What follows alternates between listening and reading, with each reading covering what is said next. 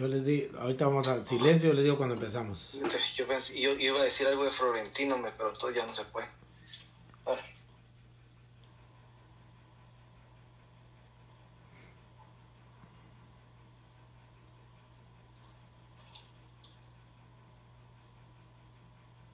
¿Qué fecha de liga fue contra el Getafe? 31. Ok. Y 32 con el Cádiz, ¿va? Ok. Oh, perdón, fue 30. 30 Getafe 30. y 31, ok. Bueno, vamos pues, 10 segundos. 10, 9.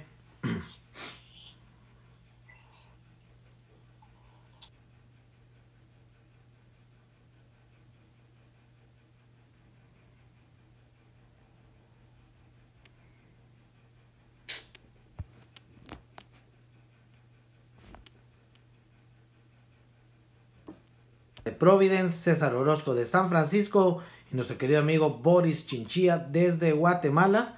Eh, en esta ocasión estaremos analizando el Real Madrid Getafe por la fecha número 30, el Real Madrid Cádiz por la fecha 31 y estaremos también hablando un poco del fracaso rotundo de la Superliga. Este es nuestro episodio número 28. Muy buenas noches jóvenes, ¿cómo estamos? Hola, buenas noches a todos. Eh, bienvenidos una semana más. Es un placer estar aquí con todos.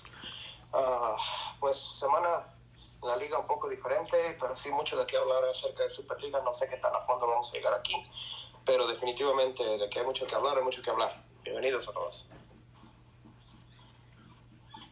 Buenas noches amigos, yo creo que ha sido una semana bastante agitada, entonces va a estar interesante el podcast hay una mezcla de sentimientos y una sensación de pérdida, pero aquí vamos.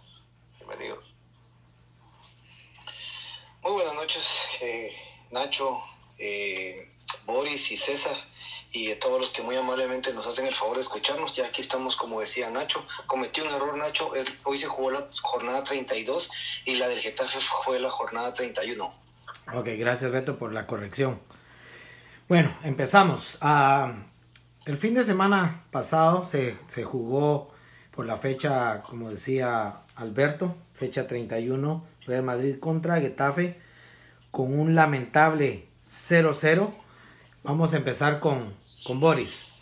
El desgaste de los últimos tres partidos, dos de Champions y el clásico, ¿fue el resultado de este empate, Boris? Sí, yo creo que, bueno, te soy honesto, no vi el partido, lamentablemente estaba viajando y no lo pude ver, pero sí lo estuve leyendo cómo iban las jugadas. Y yo creo que, bueno, fue un Madrid que llegó en trapos rotos porque muchos jugadores se cayeron a última hora. Y el Getafe sabemos que es un equipo complicado. Siempre históricamente el Madrid se le atraganta al Getafe. Creo que ellos olieron sangre y se tiraron con todo. Y yo creo que al final tuvimos suerte de no perder los tres puntos. Lamentable porque estamos en una pelea cerrada por la liga pero al menos se rescató en punto y, lamentablemente pues eh, fuera de la voluntad del equipo porque eh, se cayeron unos por COVID, otros por lesión, otros a última hora que no pudieron jugar, entonces yo creo que estamos mal acostumbrados a que queremos siempre lo, lo máximo del club, pero también hay cosas fuera del control del club como estas que lo ponen en una posición complicada, entonces yo creo que al final se perdieron dos puntos pero a la vez también se ganó uno en una situación complicada. Gracias, Boris. César. Pues del partido hay muy poco que platicar. Fue un partido aburrido, la verdad. Yo sí tuve la oportunidad de ver los partidos feos. No me dio mucho de, de qué hablar, así que digamos, es que esto o lo otro. No, fue sencillamente un partido en el que el desgaste definitivamente sí tuvo mucho que ver. Veníamos de de darlo todo en una semana, en tres partidos que se jugaron en, ocho días en realidad, en el que tuvimos todo enfrente y, lo ganamos todo. Salimos adelante en Champions, vencimos al Barcelona muy claramente. Entonces, este Getafe fue un partido casi de trámite. Eh, ah, triste que no pudimos sacar la victoria, pero creo que por las situaciones en tal cual, como decía Boris, jugadores fuera, jugadores que necesitaban rotar, este, todo de la enfermería que la tenemos llena desde hace no sé qué tanto, este, eso son factores increíblemente que nos afectaron de una manera grandísima. Entonces, yo veo ahí la, razón. No esperaba una goleada, pero esperaba que rescatáramos los tres puntos de un gol feo, hacia el estilo Vinicius de rebote, pero ni eso pudimos sacar desafortunadamente. Gracias, César. Alberto. Sí, comparto mucho lo que decía mm, César. Realmente es lamentable un, equipo llamado Real Madrid que se ha llenado la boca de ser grande y que, no sé, ahí es un, un equipo tan irregular, un partido feo, feo realmente, aburrido, eh, qué poco espectáculo realmente lo que, lo que está dando este Real Madrid. Está, eh, yo veo un equipo que da todo en un partido y se cae en dos realmente, eh, sin dejar de contar que el gol anulado para Mariano, yo, ustedes son testigos que yo siempre he, defendido la, la, la, ¿cómo sería la palabra? Como jugar legal, ¿verdad? Que cuando hay algo que se favorece hay que reconocerlo y cuando se, se te... Eh, perjudica también.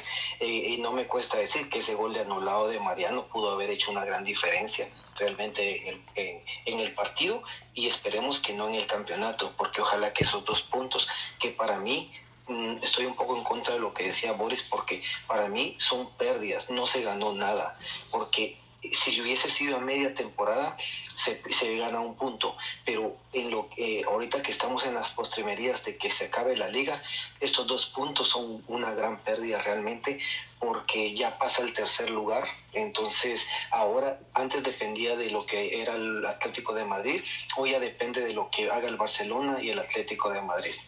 Pues, sin resaltar un gran Courtois, que es el que nos mantiene en la lucha y con la ilusión de la liga, porque si no hubiese sido por Courtois en el segundo tiempo, hubiéramos ni siquiera sacado un punto. Y la falta, la falta de la plantilla que ya mencionaba César es evidente, creo que ya se empieza a ver el cansancio en los jugadores y también que es una constante que ha pasado este, este, esta temporada, donde no, yo no puedo creer que si en Madrid se gasta tanto dinero en muchas cosas, tecnología, no pueda invertir y ver qué está pasando con el servicio médico de, de, este equipo, porque en la temporada, creo que en España, y podría decir que de Europa, creo que es el equipo con más lesionados en toda la temporada. Y eso en un equipo que, que pretende luchar por todo, eso no se ve bien. Ok, gracias Alberto. Pero ¿no crees que es contradictorio lo que decís? O sea, imagínate, se habla, hablas de grandeza y que no, hubo espectáculo, pero también está el factor de que cuánto lesionado no viene teniendo Madrid durante toda la temporada. El punto que tocas es muy bueno porque con el dinero que tienen deberían de poner más atención o enfocarse más en, en ver de qué manera no tener tanto lesionado. Pero vamos a pasar a la siguiente pregunta. Alberto, vamos a empezar con vos. ¿Era la alineación correcta contra el Getafe?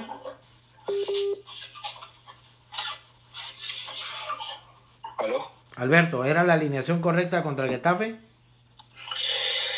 Pues yo creo que ahorita, como yo, yo le he pegado mucho a Zidane, eso es evidente, pero también ustedes creo que han podido ver un poco mi cambio en los últimos, eh, en las últimas semanas, en el que también creo que juzgar a Zidane por esto no, no eh, Zidane no tiene, no tiene responsabilidad porque él pone lo que él tiene para, para, para poner.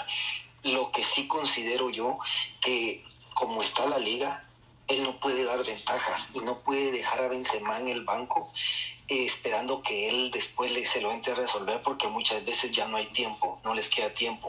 Entonces eh, creo que Benzema es clave, tendría que haber jugado por lo menos medio tiempo, sabiendo que hoy contra el Cádiz también mm, era un partido, eh, pues podríamos decir un poco fácil, pero la alineación era lo que había, pues lo único diferente fue que jugó Mariano arriba, que jugó Isco eh, Just, que esa es otra historia también que yo veo que eh, hoy jugó Blanco, sin salirme del tema, y el, la semana jugó Chus, la semana pasada jugó Chus, ¿por qué no hay continuidad para, un para varios jugadores para tomarlos en cuenta? Pero sí digo que la alineación era lo que había. gracias Alberto. Boris. Bueno, yo creo que con lo que tenía disponible es que también pongámonos en, en los zapatos de Zidane si Benzema lo exige tanto y se rompe, eh, el Madrid termina con su último, cañón garantizado que tiene. Entonces, eh, yo creo que él pensó que con los sustitutos podía hacer algo más y no le salió la jugada, pero yo creo que tomando en cuenta todo lo que está pasando en el equipo, eh, debemos ser realistas y el Madrid está haciendo milagros porque tiene una plantilla corta eh, con muchas lesiones, enfermedades, COVID, entonces yo creo que hay que ser realistas, no podemos esperar también que siempre ganemos, eso, eso es un campeonato que si siempre ganáramos no estaríamos ni siquiera en podcast, ya sería como que hasta aburrido, ¿no? entonces yo creo que es parte del, del altibajo de la liga, todos los equipos tienen problemas, no es una liga normal tener, tener tanto lesionado y tanto enfermo de COVID. yo creo que también hay que ajustarse a la realidad. Yo creo que lo que pasó el, contra Getafe lo va a seguir sucediendo mientras esto no se normalice. De hecho, solo, solo, solo antes que se me olvide, quería agregar algo que decía Boris. Eh, a mí me molestó un poquito también porque creo que los jugadores deben de ser profesionales y, y como yo digo, faltan siete, siete jornadas para que se acabe la liga, están en lo último, la están peleando, hoy tendrían que cuidarse más y lo de este... Valverde. El, el uruguayo. Eh, Valverde. ¿Cómo Valverde, que, que por un descuido tuvo contacto con un positivo, se me hace una irresponsabilidad en ese sentido, poco profesional para él. Solo eso quería agregar, perdón. Ok. César. Pues muy, muy poquito que me queda uh, para adherir a esos dos puntos. La verdad que yo estoy igual, la misma cara de la moneda. No, inclusive si eso hubiera sido la alineación incorrecta, es que no hay más. Ahorita estamos con una plantilla de 15 porque lesionados y, y jugadores por COVID y, y, lo que no es, es de que no creo que, en realidad creo que sacamos lo mejorcito que teníamos ahí y, y fue lo mejor que se pudo presentar y desafortunadamente eh, ese la Mariano para mí debería haber contado, este, fue lo que nos jodió. Gracias, César. En mi opinión, y, voy, a, a volver en lo que alguna ocasión un par de ocasiones he dicho, para mí, sea la alineación que sea, son jugadores del Real Madrid. Si juegan en el Real Madrid es porque vieron cualidades o vieron destellos de, de excelencia, por llamarlo de esta manera, para estar en el mejor equipo del mundo. O sea, no importa que sea un chus, no importa que sea un blanco, se puede criticar la alineación, está bien, porque definitivamente siempre el entrenador va a tener su 11 titular o su 11 predilecto o sus 11 favoritos. Pero era lo que yo siempre he mencionado en uno o un par de podcasts, de que si el jugador está en el Real Madrid es porque está al nivel para sudar la camisola. Yo sé que hay lesiones, yo sé que, yo sé que hay lesiones, yo sé que hay eh, cuestiones que están fuera de las manos de Sidán o del club, pero es lo que hay, como dice César o Boris. Decime, Alberto. Eh, no, yo te iba a decir de que aquí es donde ya empiezan, eh, yo entiendo tu punto, pero eh, ¿cómo puedes darle, eh, vos crees que este Odriozola tiene nivel para estar en el Real Madrid? Pues yo creo que desde el momento que lo contrataron y está en el Real Madrid es porque vieron que tiene el nivel o la capacidad de poder jugar en el Real Madrid. De que no tenga con vos en ese sentido, de, estoy de acuerdo. Ajá. de que no tenga continuidad o que no le den más minutos es porque yo siempre he dicho, si un jugador no es titular es porque el, el entrenador ve cosas en los entrenamientos que no le gustan o no le llenan. Aparte, entonces aparte, no todos los jugadores que están ahí son, son para altos. Yo, te, yo, te, yo solo te quiero decir, te quiero comentar algo, que aquí es donde ya, ya un poco salpico un poco lo que sí dan. Yo creo que la plantilla, jugarse la, el campeonato, Copa del Rey, Liga y Champions con 14 jugadores es un suicidio y ambos lo sabemos. Yo creo que hay, equipos que, que, como la Copa del Rey, hay partidos donde se juega como local, donde hay, hay equipos pequeños donde se le pueden dar minutos y gestionar las dos plantillas.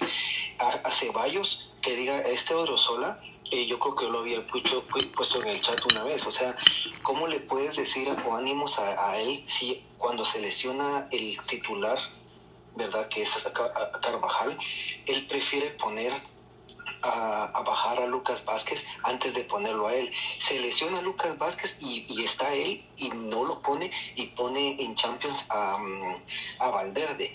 Y hoy pues no le queda otra que ponerle. Ahora decime vos cómo puede gestionar un jugador es esa forma, o sea, la falta de oportunidad. Por eso es que yo, yo creo que sí, en un equipo hay buenos y hay malos. Yo sí lo creo. Para mí, Odriozola no tiene nivel para estar en el Real Madrid, para mí. Yo creo que no es el nivel, yo creo que es la falta de, minutos, pero creo que también, yo creo que vos tocaste un punto importante con lo de Valverde. Muchas veces los jugadores dejan de ser profesionales. Y aquí vuelvo a lo de James. Yo sé que James ya no pertenece al Real Madrid, pero James pudo, pudo haber, tener destellos, destellos de grandeza y de un gran futbolista. Pero de James se habla mucho que es irresponsable, que es parrandero, que es le gusta la parranda. Entonces, la noche madrileña ha acabado demasiadas carreras en, el Madrid. ¿eh? Exacto, entonces hay que ver las causas. O sea, recuérdense que nosotros solo miramos lo de afuera. Realmente nosotros podemos leer marca, podemos leer as, podemos eh, oír la galerna, podemos oír podcast, podemos ver hasta el ridículo programa del chiringuito si quieren, pero realmente nosotros no sabemos. Ahí tu presidente. No sabemos lo que pasa. Sola lo contrató el Madrid porque tuvo una temporada muy destacada en la sociedad. Y era un muchacho que prometía mucho. Ahora bien, no puedes tener un equipo con 20 estrellas donde sentás a 9 y tenés un problema en el vestuario. Siempre hay jugadores que están en un escalón más bajo que son de banca, que van a entrar a, a suplir cuando el momento se da. El problema es que cuando no han manejado el vestuario y no le han dado continuidad, van perdiendo confianza y es lo que ha pasado con, muchos banqueros del, Madrid, que cuando les toca entrar no dan la talla porque han estado descanchados, pero sola si lo llevó el Madrid es porque vio, y esos no contratan a los locos, tienen ojeadores, tienen gente que le da seguimiento, ven el potencial, y, bueno, vamos, no vamos más lejos, Odegaard es un jugadorazo también, pero no le dan continuidad, se fue. El otro lado es una estrella. ¿Y solo? Porque, no le dan la oportunidad. Pero ¿por qué es que no le dan las oportunidades, Boris? Porque no dan el rendimiento. Ah, ahí está. Ahora, para no salirme, para no salirme del tema... Y, A mí me extraña mucho esta situación que pasa en el Madrid porque recordemos que la mejor temporada de Zidane, donde jugaba mejor, fue la anterior y, y que era lo mejor de él, él supo, supo gestionar titulares con suplentes. El A y el B. que en esta temporada ya no, eso ya no le ya no lo quiere hacer. No sé si ustedes se recuerdan de eso. Sí, pero recordate qué tipo de banca había. No quiero no quiero eh, atrancarme en esta pregunta, solo para no, y no para no salirme del tema en relación a lo que decía Boris, rapidito. Él dice, "No pueden haber 20 estrellas." En la única ocasión que yo vi que el Real Madrid llegó a tener tantas estrellas y fue un fracaso, y no sé si se, se, acuerdan César, Alberto y Boris, fue Luxemburgo y después eh, Queiroz. ¿Qué pasó con ellos? Fracasaron y tenían, tenían a los, venían del post, de la post era galáctica. Tenían a Ronaldo, tenían a Beckham, tenían a Maui. No sé, si, no sé si te acordás, Boris, César o Alberto, de, de Wander y Luxemburgo. Va, y después, ¿qué pasó? Fracasó y después llegó Queiroz. No sé si te acuerdas de Queiroz. Sí. Y después, y después López Caro. Se, se, tronaron tres técnicos en una temporada. ¿Por qué? Porque no supieron gestionar eh, el vestuario. Pero bueno, vamos a, a, pasar a la siguiente pregunta para, para, ir avanzando porque se nos está yendo el tiempo. Solo, solo una cosita, Nacho, solo la última punta. Eh, César. Sí, decime. Sí, decime. te hago porque vos, yo creo que vos me ayudaste en ese, en ese comentario que, lo, que yo hice, por eso te, te, nombro yo ahorita vos. ¿Vos te recordaste lo que yo dije de este Arribas? Sí. El mediocampista. ¿Cuándo lo has vuelto a ver a jugar a él? ¿No volvió a jugar? Dale, Mecho. Todas buenas, ¿eh? Para mí, el muchacho venía dándole. Se le, yo te, te recordás que te dije, yo le veo él algo, algo algo. Eh, solo para cerrar, yo no sé qué en Madrid que está pasando mucha, pero en el partido de Getafe hicieron unos cambios. Em, entró, eh, ¿quién fue? No recuerdo exactamente quién entró, pero mucha como que ese, ese canterano le, le, agarraron una pantaloneta de corto y se lo pusieron, la pantaloneta hasta la, hasta la rodilla, como que no era de ni esa talla. Solo es un comentario que me, dio risa. Pareciera que el canterano no tiene eso, no tiene eso. Pero ese Arribas yo le vi cosas y no ha vuelto a jugar ni siquiera un minuto después que no, estoy buscando qué partido fue el que jugó él. Vamos a, vamos a pasar a la siguiente pregunta. Vamos a empezar con César. Después de el empate contra el Getafe, ¿el Madrid le decía adiós a la liga? No, aún no, pero perdió eh, la ventaja que llevaba porque ahora, a, día hoy por hoy, Barcelona está a dos, a dos partidos de nosotros, pero solo cinco puntos. Así es de que Barcelona nos empata en partidos y se nos da arriba un punto. Este, claro, todavía le queda el partido Atleti uh, Barça, que creo que va a ser duro y ahí se va a definir exactamente algunos de puestos, pero el, es que el, Sevilla ya viene puchando duro también. El Sevilla ya está tercero a día de hoy. Así es de que no se perdió la liga, pero el Madrid perdió la oportunidad de depender de, sí mismo y, y, más que nada ahorita que, que el Atleti está se, le está saliendo el dinero pues, entre las bolsas como que trae hoyos, o sea, está tirando puntos desde hace dos, tres meses y, y el, el, Madrid dejó de dejar la liga cómoda para ellos para hacerla ahora, eh, quedarnos a seis, a seis finales y a ver qué pasa. Boris. Bueno, yo creo que no, no la tiró porque falta todavía seis jornadas, pero sí redujo el margen de error. Entonces yo creo que ahora otra empate o una pérdida y ahí sí estamos fuera, porque ya son pocas jornadas. Entonces perdió el crédito, dejó escapar una buena oportunidad y su margen de error ahora se redujo. Eh, Alberto. Eh, si anteriormente creo que el Madrid dependía de él, eh, en parte porque iba en segundo, o sea que dependía de lo que hiciera el Atlético de Madrid porque aún el Atlético de Madrid empatándolo, el Real Madrid ganaba todo la liga. El problema es que hoy se le fue el Barcelona, se le va a ir, vamos a suponer que se va a ir el Barcelona arriba, con la pérdida de los dos puntos. Entonces el Barcelona depende, el Madrid, perdón, depende de lo que, que, que falle el Barcelona para volver a estar en segundo y que falle el Atlético de Madrid. Son, o sea, que ahora depende de dos cosas. O sea, que para mí se reducieron las posibilidades. No lo descarto, pero solo lo que decía César, el partido entre el Atlético de María y el Barcelona, eso ya no depende, ya ese partido no define nada para el Real Madrid. Bien define. Te lo pongo en no, te lo pongo en este en esta perspectiva rapid, y rapidito te lo voy a te lo voy a poner porque es que por qué te digo yo que no no no no hace nada. Vamos a suponer que ahorita vamos a volver igual, o sea, el Madrid, el Atlético de Madrid se quedaría con 73, a Real Madrid con 70. Eh, 73 em, o 74 tiene tendría el Atlético de Madrid encima del, Real Madrid. Creo que fueran, serían 70 y cuántos. Pero yo creo que está arriba, está cuatro puntos ahora el Real Madrid y el Barcelona dos. Si el Madrid, el Atlético, si llegamos con ese puntaje en el partido Barcelona Atlético de Madrid, si gana el Barcelona, de todo modo se va arriba, se queda arriba del Real Madrid. O sea, no le ayuda en nada. Si el Atlético de Madrid gana, para, para, para, para, corroborarte, al día de hoy, sin haber jugado el Atlético y el, Sevilla y el Barcelona, Real Madrid 70, Atlético Madrid 70, Sevilla 67, Barcelona 65. Ok, eh, yo, yo, yo, yo, tengo una duda, ¿por qué? Porque la semana pasada tenía, antes del partido del Getafe, el Madrid tenía y estaba eh, a tres puntos del Atlético de Madrid. porque ahora estamos a 70-70? Estoy un poquito Porque el Atlético no ha jugado. Los únicos que tienen eh, los dos eh, que van al día son el Real Madrid y el Sevilla, que están primero y tercero. El Atlético está segundo ahorita porque le falta su partido que tiene que jugar, ganando y se irían a 73. El Barcelona tiene dos partidos menos, que ganando se irían a 71, un punto arriba. Ahora voy yo con lo que vos decís. Y lo he dicho.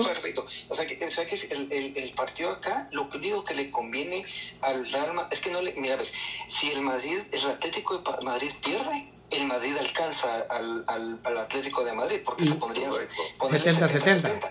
Pero ganaría el Barcelona en todo caso. O sea, seguiría No, se, el no, Barcelona. se, se- porque ellos tienen, o sea, si ganas los dos partidos. si gana los dos partidos iría un punto No, arriba. estamos suponiendo, estamos suponiendo que estamos hablando de ese partido que es entre el Atlético de Madrid y Barcelona. Sí, pero como recuerde que aparte, partido pues, sí, pero que ahorita se diera ese partido, él, eh, si gana el Atlético de Madrid, que, eh, quedaría siempre a misma distancia. Si pierde el Atlético de Madrid y gana el Barcelona, como quiera el Barcelona siempre seguiría arriba. Por eso es Un que punto. yo digo que ese partido no define, no define nada para el Real Pa- Madrid. para mí sí. Después de los puntos que perdió. Para mí sí, y lo he mencionado en varios postos, en podcast, porque le- el mejor resultado de ese partido tiene que ser el empate porque los dos pierden dos puntos. Y ahí es donde lo he mencionado en muchas ocasiones, los duelos directos, ahí se los va a comer el Real Madrid. Eh, Sí, eso es cierto. El empate es el único que le, que le sirve al Real Madrid ahora.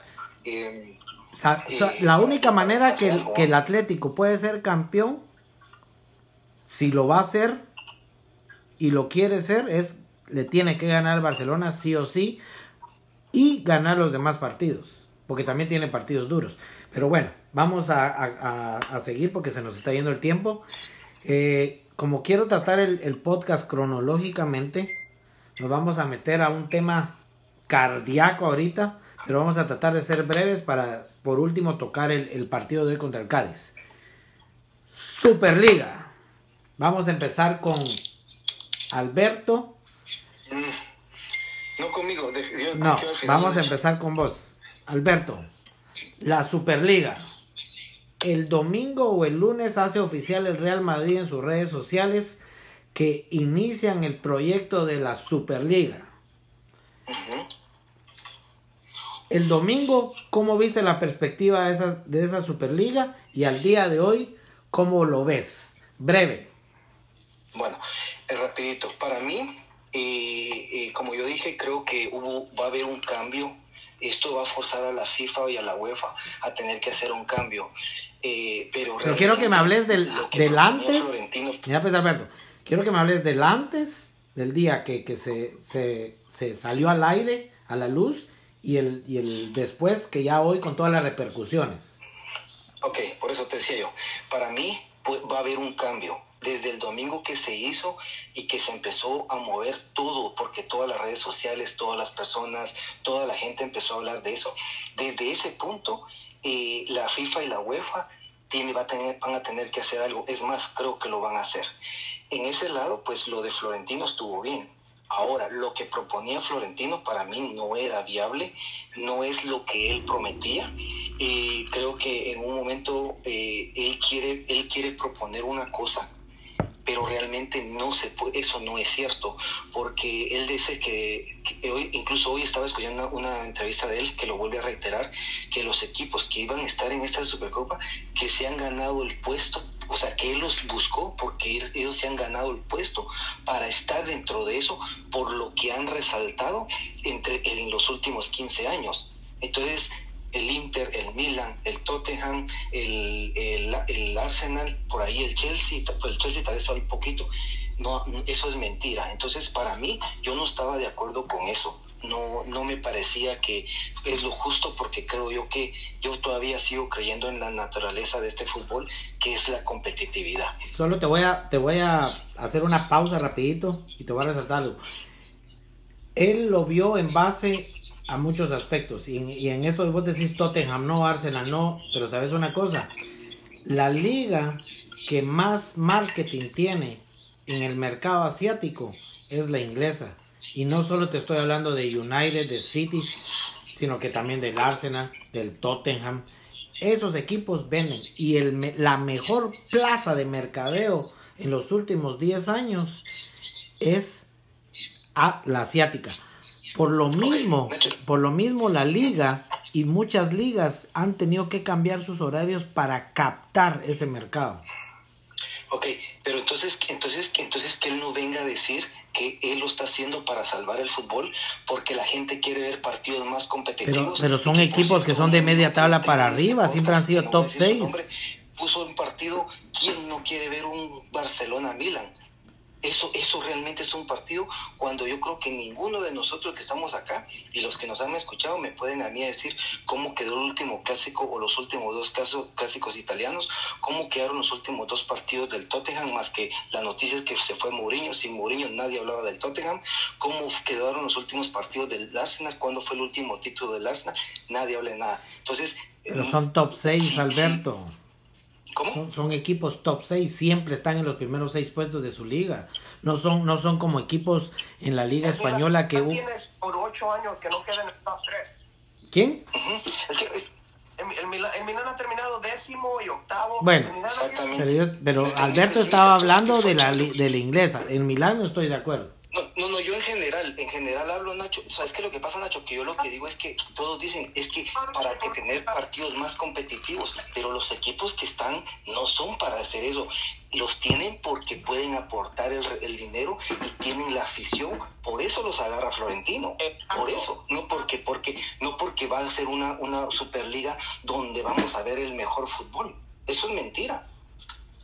Vez para esto, para quién es una, una, una ofensa. ¿no? Si estás hablando de equipos grandes, si quieres hablar de equipos que en realidad han tenido eh, tradición, y, eh, ¿dónde queda el Porto? ¿Dónde queda el Ajax? De esos equipos que es el que a pesar de que Ganadores de Champions. el ganador de un solo país, no importa, así es el Bayern y así es el PSG, ganador de un solo equipo, pero estos equipos han ganado Champions, el Dortmund ha ganado Champions y equipos casi pues, como el Nottingham Forest y, y- y- y el Estrella Roja, equipos desaparecidos casi, pero que han ganado Champions, ¿por qué a ellos no se les da la oportunidad? Son buenos puntos, jóvenes. Alberto, algo para terminar, para, para pasar, porque vamos avanzando. Eh, eh, lo que pasa es que yo, yo, yo lo único que digo es que, eh, señores, se- les, voy a dar un- les voy a hacer un comentario y hay que tenerlo bien en, en- en cuenta. Creo que hay que hacer una reforma en el fútbol. Creo que sí es, es cierto lo que dicen de que hay, hay partidos que no son para mirarlos, yo lo entiendo, pero en lo personal yo no confío en que Florentino sea la persona adecuada para hacer esto realmente creo que es una persona que se ha dedicado a hacer crecer su persona, su persona. Yo cuando estaba lo del estadio, yo les dije a ustedes, cuidado, y eso pueden checarlo en el, en el, en el, en el podcast, cuidado que esto lo del estadio tiene un objetivo. Ahora se los voy a, se los voy a sim- simplificar más. Florentino está, eh, está luchando por ser el, el mejor presidente de la historia del Real Madrid. Y se- ¿por, qué le, ¿Por qué pienso esto? Qué casualidad que el, el, el, el mejor director eh, o el mejor presidente que ha tenido el Real Madrid es don Santiago Bernabéu. Antes que él, él llegara a la, a la presidencia, el Real Madrid pasó 40 años sin ganar, donde solo ganó dos ligas y ocho copas del Rey. Después, solo con la gestión de él, ganaron ocho ligas cuando contratan a Di Stéfano, a, a- a Alfredo Di Stéfano. Cuando Cinco a- Champions. contratan a Alfredo Di Stéfano, él viene y hace el, el Santiago Bernabéu. ¿Ya? ¿Qué hace don Alfredo Di Stéfano? Empieza la, la, la, la Europa de Campeones. ¿Cómo se Copa llama de Europa. torneo, Nacho? Copa de Europa. la Copa de Europa. ¿No se les hace como muy casualidad de que ahora eh, Florentino Pérez quiera volver a hacer lo mismo? Yo, cuidado con el ego del Real Madrid, porque para mí, se los digo, hoy, hoy, hoy, en, el, hoy en, el, en el arquero, creo que fue que estuvo él, Larguero. yo lo escuché en el arquero. ¿Saben qué dijo? A mí no me mueve el dinero. ¿Saben por qué? Dijo. Porque yo hasta para una, tener una playera del Real Madrid, yo la pago. Hasta para una comida, yo mismo pago mi comida. ¿Ya? Entonces yo, yo le recuerdo que es posible que, el que el Real Madrid, que, que Florentino no haya agarrado un centavo del Real Madrid, pero el, Real Madrid, el Florentino se ha beneficiado del Real Madrid. Eh, ahí está el, el- el diario, el diario, léanlo, búsquenlo, búsquenlo. Todos los contratos que consiguió cuando por contratar a James en Colombia, todos los contratos que, encontró- que, que agarró por contratar a, Key- a Keylor Navas, un Chicharito. Keylor Navas que nunca lo quiso. ¿Se recuerdan ustedes lo del fax de De Gea? Que hasta últimamente no llegó porque no lo quería. Lo que quería eran contratos. Lean un poquito. Hay historia hasta por qué llegó Kedira, eh, eh, eh, este Otzil, y hay otro turco. Chicharito. llegó. Léanlo. eh, eh, él está usando al Real Madrid para incrementar su, su poder personal. Bueno, vamos con César. Pues ni dónde empezar, pero yo, yo no te voy a platicar de, la Superliga, de que es buena o mala, porque... ¿Pero es buena o es mala? Ya va a haber algo diferente, porque las noticias han estado cambiando día con día, hasta es igual cuando salió lo del coronavirus, todo, todas las, ah, las reglas cambiaban día a día, porque todo es nuevo. Algo que yo estoy leyendo entre medio de las, de las líneas, y yo no sé si estoy correcto o no, yo no sé si estoy un poquito soy no sé, un poquito loco, pero solamente les dejo con, con este pensamiento. El, el, formato de la Champions cambia empezando la temporada 2024 o 2025, si estoy correcto. A menos que sea año. Como sea, estamos hablando de dos o tres años, ¿correcto? Sí. Esta bomba de la Superliga no se dejó caer hoy para que se empezara la temporada que viene. Lo que esta bomba se soltó esta semana fue para ver quién iba a brincar, quién iba a ser la oposición, sacar adelante a la oposición para empezar los diálogos y empezar a figurarte. Yo no te estoy diciendo que la Superliga va a pasar o no va a pasar, pero de que va a haber una revolución en el fútbol internacional, la va a haber de aquí a tres años. Ya sea que el formato de Champions cambie de nuevo para quedar igual, ya sea que si se haga una Superliga, que se cambien los equipos, llámale como sea. Esto se hizo porque te da tiempo de todavía dialogar y comprometerte y, eh, y, ver qué opciones van a quedar para que todos queden contentos. Yo se los platiqué a ustedes en el chat que tenemos. Y, y, y esto, ya, le doy un, un, mis respetos para jugadores como Mesut Özil, que dijeron, fueron a públicos, a, jugadores de un equipo que estaba parte de la Superliga y fueron públicos a decir que esto, que esto no estaba bien de la manera en que se hizo. Yo no estoy en desacuerdo con la Superliga. No, estoy no, no creo que fue la mejor manera de presentarla, así como decir esto pasa ya, cuando se está, estamos ya en la hora 11 de, la temporada eh, que, que, va en camino. Entonces, yo se los platiqué a ustedes. Todos, eh, inclusive digamos que los dos equipos todos están ahí queriendo entrar. ¿Qué va a pasar con federaciones y con jugadores de estos equipos que para ellos es un orgullo representar a la selección nacional, ir a la Eurocopa, ir al Mundial, levantar ese trofeo y ahora no pueden porque pertenecen a uno de estos clubes. Te vas a quedar con las ganas de sacar billete y la fama con el club o tener esa memoria y ser quizá recordado porque levantaste el trofeo de la Copa del Mundo, aunque sea en Qatar o donde quieras, pero lo levantaste. Okay, eso es lo que yo veo. Jugadores, ah, te aseguro que por mucho que hayan tenido callados, muchos pensaron en esto porque también estás hablando de federaciones como Argentina, como Brasil, como Inglaterra, como España, donde el 80% de, de, su selección nacional, al menos del equipo principal, de, los 11, juegan estos equipos de alguna manera. ¿Tú crees que no, no iban a respingar ellas? Por eso se hizo esto con, tanto tiempo, para poder encontrar la solución de aquí a varios años. Esa es lo que yo tomo y te digo, yo no estoy ni en, ni en acuerdo ni en desacuerdo con la lista, estoy para mí la manera que salga la entiendo, de que si hay ganas de que sea económico, de que si el rico se va a hacer más rico, de que si no se va a hacer. Yo entiendo los puntos de los dos lados, creo que los dos tienen puntos muy válidos, pero creo que esta, eh, el, el, el, poder detener el cambio de la Champions o el poder asegurarse de que haya un diálogo más fluente y más positivo entre UEFA, FIFA eh, clubes grandes, tenía que pasar por algo así ahora que ya se saben las posturas de todos los equipos, la verdad que, mira, a don Florentino yo nunca le, he dudado como presidente. Sé que él tiene, es fuerte de carácter, sé que él tiene sus propias aspiraciones y sus propios sueños y deseos, y, y no veo nada malo con él, pero Florentino también es un genio cuando se habla de los negocios. Él trajo a los Galácticos inicialmente, Florentino terminó, terminó de reconstruir ese, ese, cuando él viene en 2009 como presidente, Cristiano supuestamente ya estaba atado de alguna manera, pero Cristiano viene presentado de la mano de, de, Florentino. Pero Florentino trajo otros ocho jugadores, de los cuales todos recordamos con mucho, mucho cariño, te aseguro, jugadores de la talla de el señor Kaká. Trajo a Kaká, que todos estábamos ilusionadísimos con la bomba de que Kaká venía antes de que Cristiano saliera a la luz Se trajo a Xavi Alonso, que para mí, un jugadorazo como pocos se han visto de lo mejor. en el mundo. Trajo jugadores, de, eh, eh, trajo eventualmente a Mourinho, que por muy tóxico que haya sido al final, él lo dijo públicamente, yo siempre he dicho eso.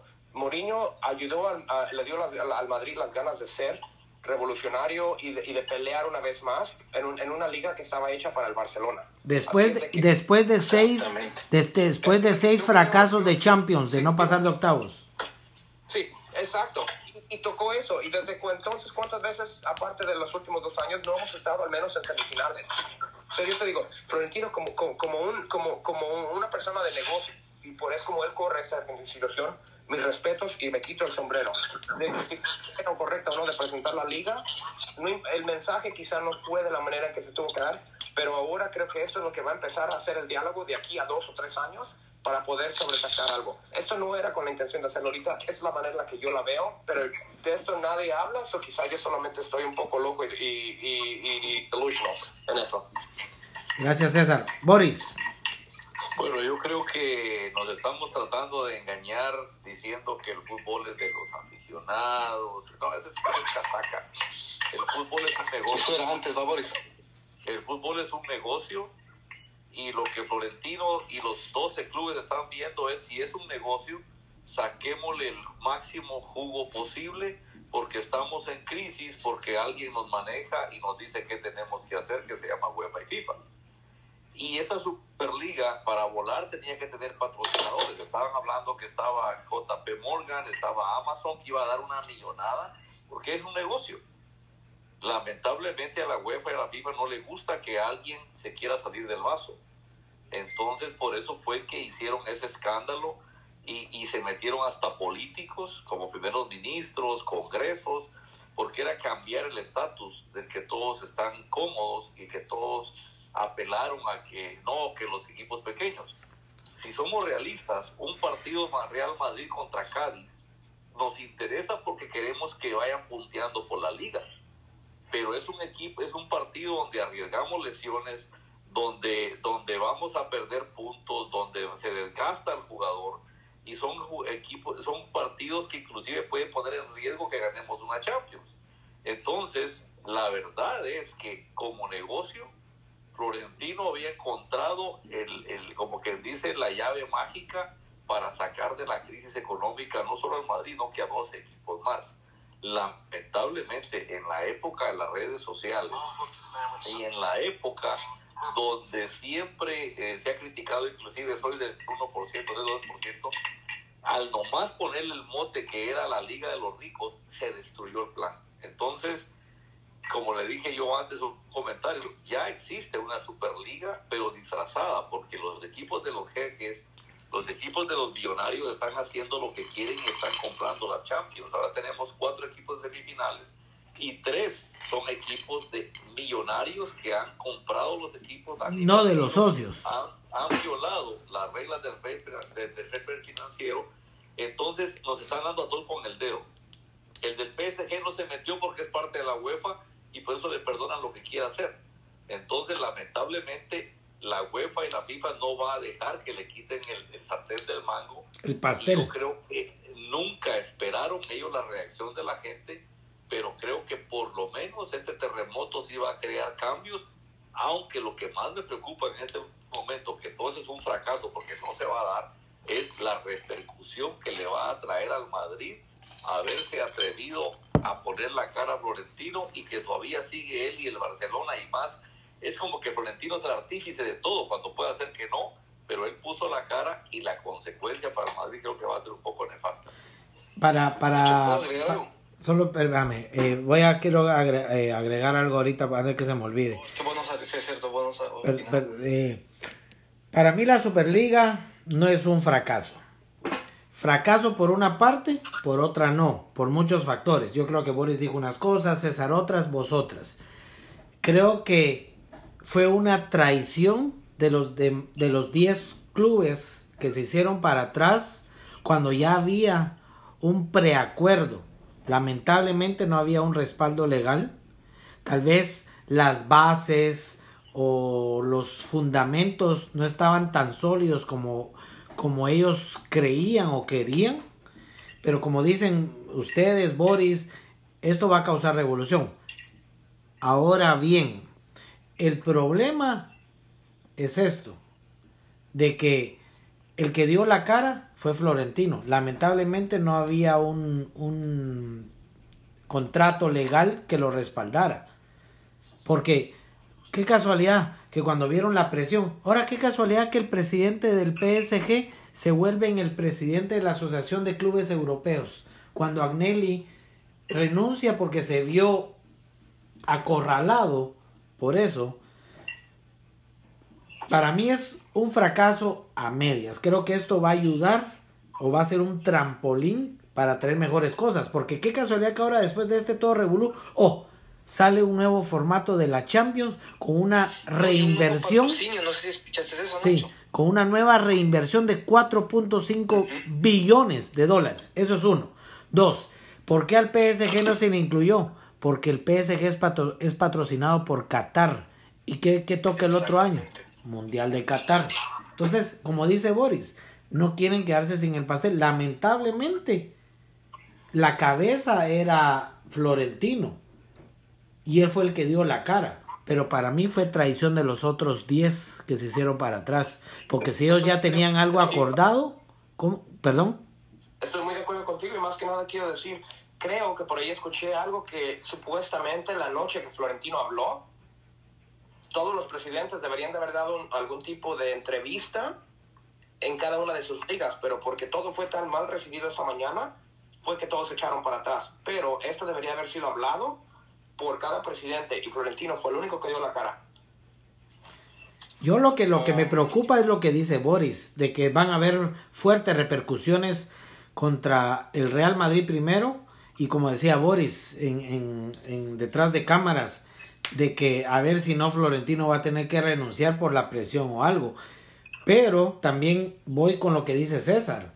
Florentino es un genio de los negocios. Yo, yo yo sé, entiendo lo que dice Alberto, pero yo estoy a, full con, con, Florentino porque yo siempre he visto, yo siempre he visto que todo ha sido beneficio para el Real Madrid. Es más, yo no sé si vos sabes, Alberto, pero para vos ser presidente del Real Madrid tenés que tener un aval de no sé cuántos millones de dólares. Florentino Pérez. Pero vos sabes por qué, Nacho.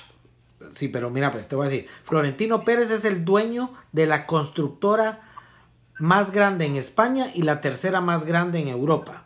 Es dueño de la segunda naviera más grande o tercera más grande en, Europa y número uno en España. O sea, él es un multimillonario. Necesidad de robar no tiene, así como él dijo. No, no, no, Nacho, pero es que él ha usado jugadores, contratar jugadores de algunos Pero eso es marketing, eso es eso es eso es ser un genio para su constructora para su constructora. Es más, te voy a, te voy a decir, y eso está en un diario porque yo lo leí también, ya como presidente, el, el, ayuntamiento de los terrenos donde es, es, el centro de entrenamiento del Real Madrid ahora, ahora. Él se lo vende al Real Madrid, ¿ya? Y la condición también era de que su, su compañía de construcción fuera la que hiciera todo. O sea, e, ese es el único punto que yo digo. Vos, Alberto, pero eso es normal en todas partes del mundo. Vos vas a Guatemala y cuando eh, tenés, decís, yo te vendo esto, pero me das para que yo construya eso. O sea, y no es corrupción, sino que es tomar ventaja de ciertas cosas. Yo te digo, solo eso, eso solo es una muestra, pero así nos podemos ir por varios puntos. Bueno, pero no para no entrar en ese punto, yo el punto que te quiero decir, ¿por qué es que fue malo lo de Florentino?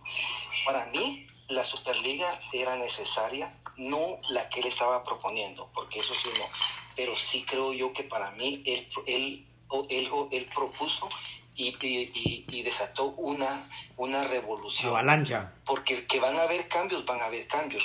Y, y, ahora, cuando hayan cambios y hayan beneficiados, todos tienen que voltear a ver a Florentino, porque fue el último, único que puso la cara. Ahora, si nos vamos a la realidad, Florentino la canturreó porque te voy a decir eso, en este momento donde el Real Madrid está en Champions, donde solo falta un mes para que termine la competición, creo que no era el momento para hacer ese anuncio, para mí. Te estoy hablando para mí. Punto número uno. Punto número dos. En, eh, todos recordamos que cuando llegó eh, eh, el Real Madrid le quitó a Figo al, al, al Barcelona, ¿verdad? Sí. Sí, ese, ese, ese día que cuando Lorenzo Sanz gana la Champions, dice que él convoca elecciones, ¿verdad? Porque él creyó que ganando las dos Champions que había ganado, él, él estaba seguro. Y Florentino Pérez le gana las elecciones porque él dijo que él, su, su estrella iba a ser Figo, ¿verdad? Es más, él le prometió a los socios que si Figo no venía al Real Madrid, él les pagaba la, el bono a cada uno de los socios por un año, por un año. Pero, que lo, por, pero esa es una historia, pero ¿por qué quiero llegar a ese punto? Que él tenía cerrado a, a, a Figo antes de dar el anuncio de que él lo podía traer, que si ganaba como presidente, él lo tenía, lo tenía, lo tenía firmado.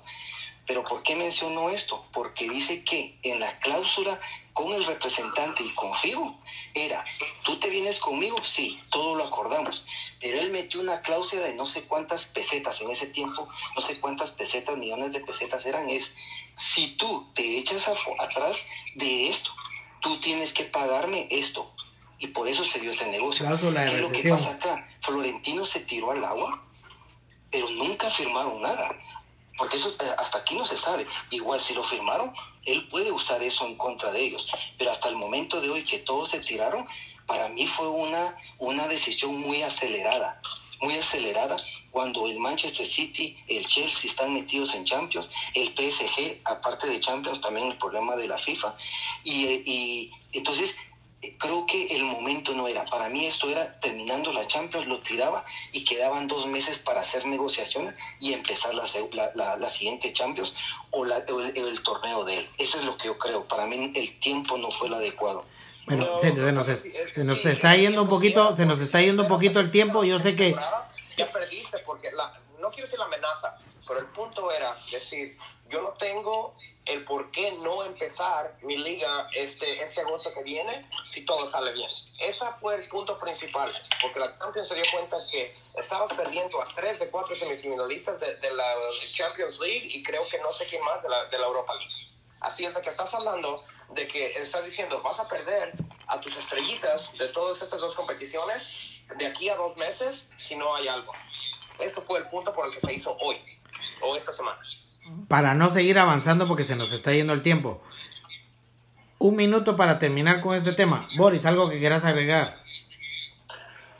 Bueno, como dije anteriormente, me preocupa qué va a pasar ahora, porque yo creo que el Madrid quedó en una mala posición. Eh, los otros se, se, escaparon, se zafaron, ya quitaron el nombre de, de la lista. Pareciera ser que solo Barcelona y Madrid están, pero están diciendo que inclusive Tebas, me sorprende que el presidente de la Liga Española salga a hablar de esa manera del presidente de un club como el Madrid, porque es obvio el, sentimiento antimadridista que tiene y no me sorprende entonces que de aquí en adelante haya mucha repercusión, eh, algunas jugadas como la de Mariano inclusive, ¿no?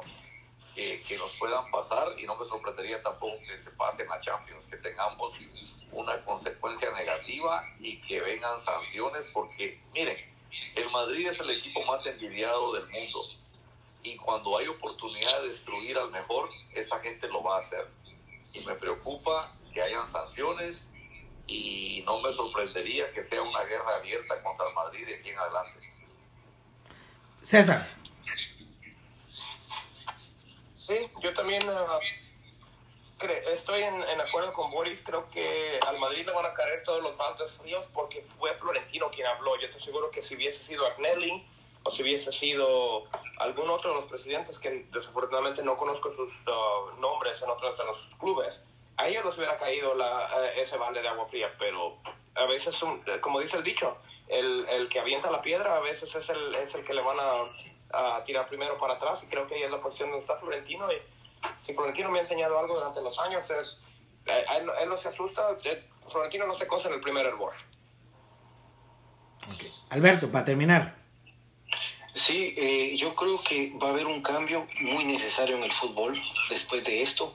No sé si el Madrid va a ser parte de ese cambio, porque ya hoy el Madrid no es el Madrid que era antes, porque si ustedes pueden ver hoy, eh, creo que solo hay dos equipos en el mundo que pueden hacerse con la pelea por Haaland y Mbappé, que son las futuras estrellas, Manchester City y, y Paris Saint Germain. Después de eso, ya los equipos se están quedando rezagados, por solo, solo todos están concentrando en esos dos equipos. Entonces, para mí, que sí debe haber un cambio, eh, eh, esto debe servir para un cambio eh, que va a ser muy importante para todos y beneficio para todos. Y por lo que decía Boris, que el miedo a que sean represalias, yo creo que eso, aunque no hubiesen, pero cualquier error que haya, se va a ser tomado de esa manera. Pero yo tengo confianza que este Madrid de aquí en adelante va a dar todo. Me, me, me, dio mucha ilusión, aunque no sé si vamos a hablar, sí. pero ya que regresa Carvajal, Ramos, yo creo que este Madrid, con todas sus estrellas que están regresando, se va a poner listo para, para la pelea de Champions. Y creo que, creo que lo pueden lograr por jugadores y no a pesar de las circunstancias. Para terminar con el tema de la Superliga, para mí, lamentablemente, lo que dice Boris, las repercusiones y todo, Florentino Pérez se vuelve el, el enemigo público del fútbol a nivel mundial, a pesar de que la gente no está informada, no sabe bien y no está empapada del tema. Lamentablemente, como todos ustedes dicen, diferentes situaciones, no fue el momento, eh, no fueron los fundamentos, no fueron las bases, sea como sea. Fue traición para mí de los demás equipos, falta de huevos, perdón por la palabra, pero creo que esto va a servir porque va a haber un cambio y donde se, se dejó en claro y visto que tanto la FIFA y la UEFA no quieren soltar el pastel porque saben que pierden. Y este era, para mí la Superliga era la oportunidad para que los clubes tuvieran el dominio y el control total de los propios ingresos y dividirlos de una manera equitativa en cierta parte. Porque Alberto decía algunas cosas pero ya no vamos a tratarlos porque si no, no vamos a pasar. Pero bueno, eh, acabado el tema de la Superliga y nos vamos con el partido de hoy contra el Cádiz, donde el Real Madrid gana 3 por 0. Empezamos con Boris. Boris, ¿qué pensás de esa goleada del Real Madrid? No tuve oportunidad de ver el partido, pero me lo estuve siguiendo ahí en el as.com de directo. Me pensé y tenía el temor que hoy nos despedíamos de la liga, para ser honestos, por todos los problemas de jugadores. Y sin embargo me sorprendió que ganamos 3 a 0, no sé qué pasó, pero fue una alegría porque cuando pensé que nos destirábamos la toalla por la liga, salió un buen resultado. Yo creo que de alguna manera el resultado al Zidane, el experimento que hizo, metió muchos jugadores eh, que no esperábamos, porque inclusive no estaban ni siquiera los motores Modric y Kroos, si no estoy mal. Y sin embargo, eh, se fue el resultado, me alegra mucho porque seguimos vivos y bueno, ojalá así sigamos y que no perdamos más puntos. César.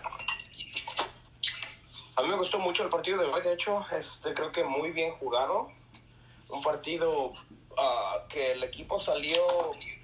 Yo venía casi pensando que iba a ser un partido similar al, de, al del sábado con el Getafe, porque la alineación era lo que había porque el Cádiz también, a pesar de que es un equipo chico, sin menospreciar, este, se cierra, pero hoy el Madrid vino, el Madrid dominó la mayor parte del partido, vino y metió goles rapiditos, creo que un penal bien marcado, este, tarde la, la, la, el silbatazo, pero bien, bien ejecutado, de, sin más nada importar.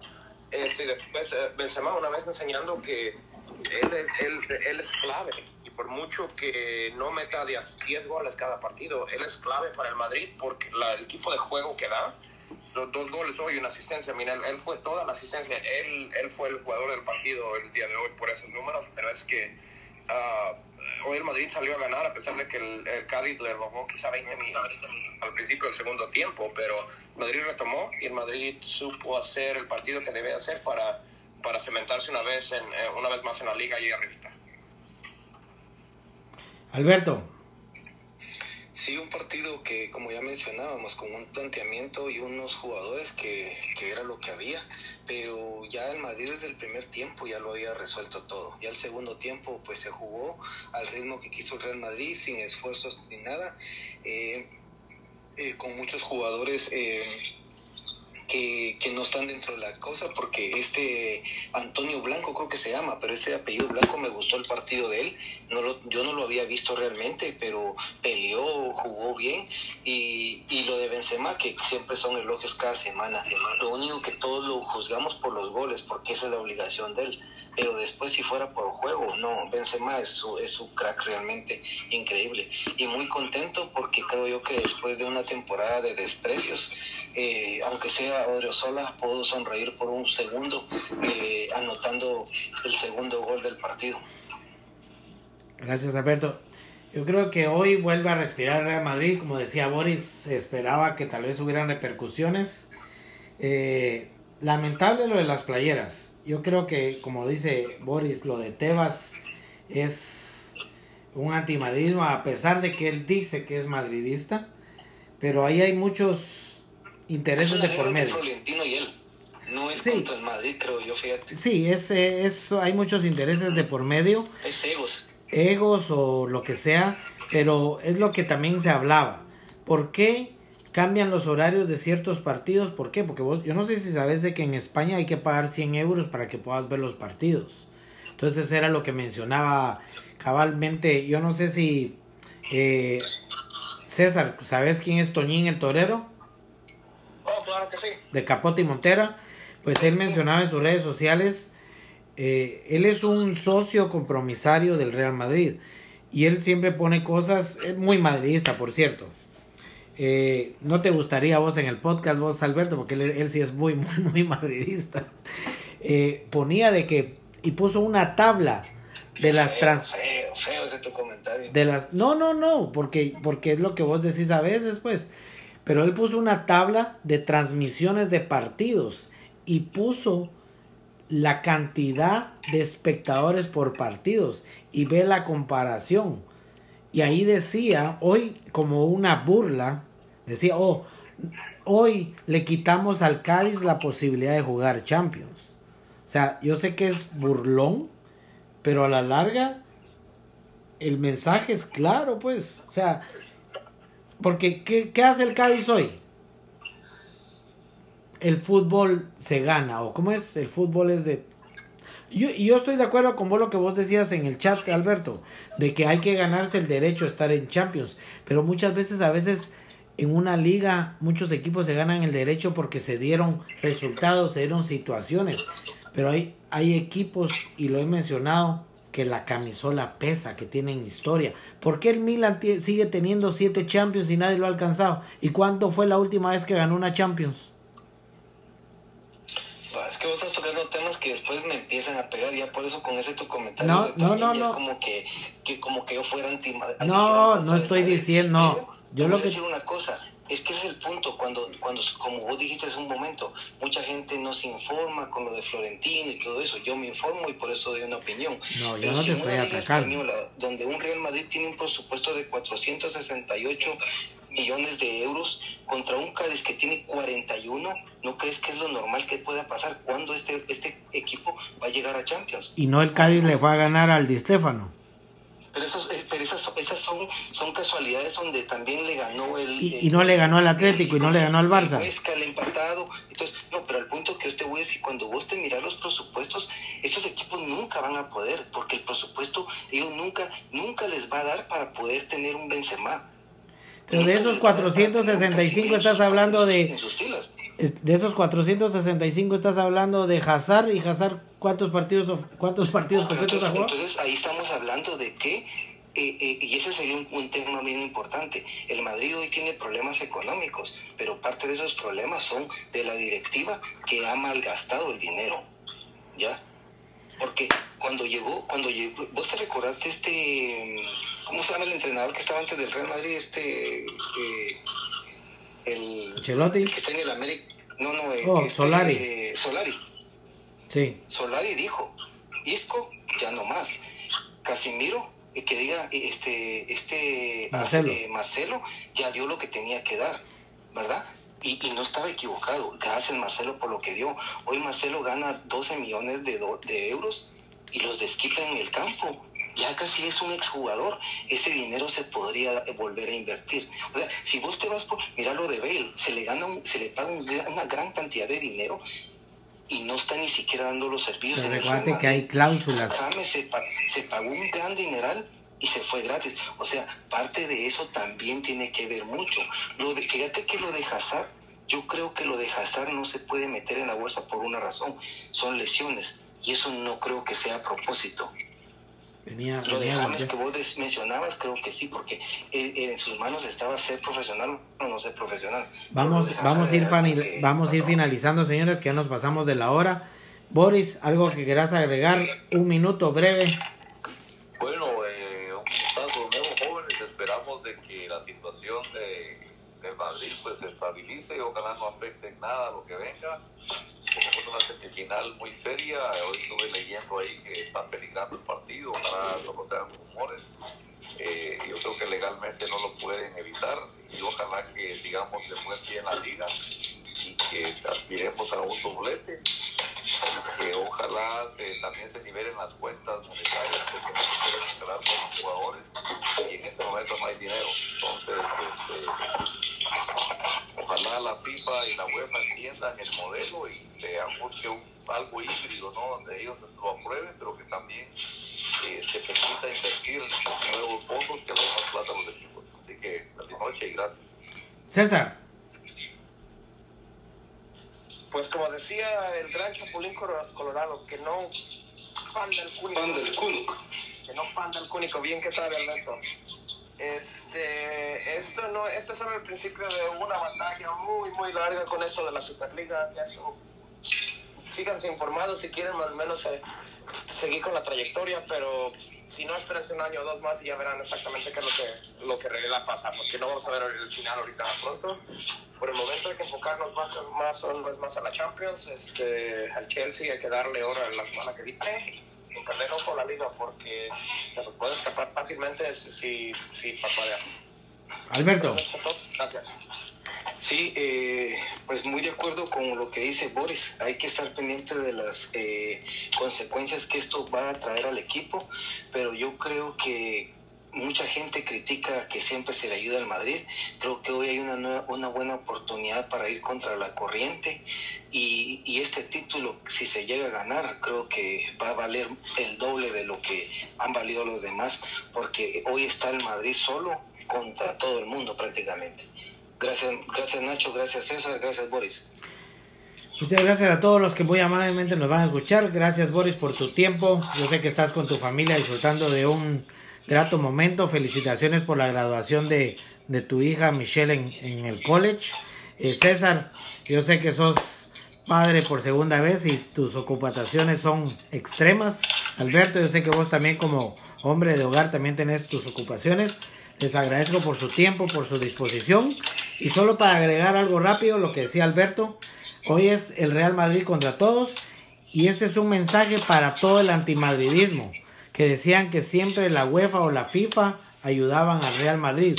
Si la UEFA y la FIFA siempre ayudaran al Real Madrid, el Real Madrid no hubiera tomado la postura de tomar esta iniciativa revolucionaria con visión de tratar de cambiar el fútbol.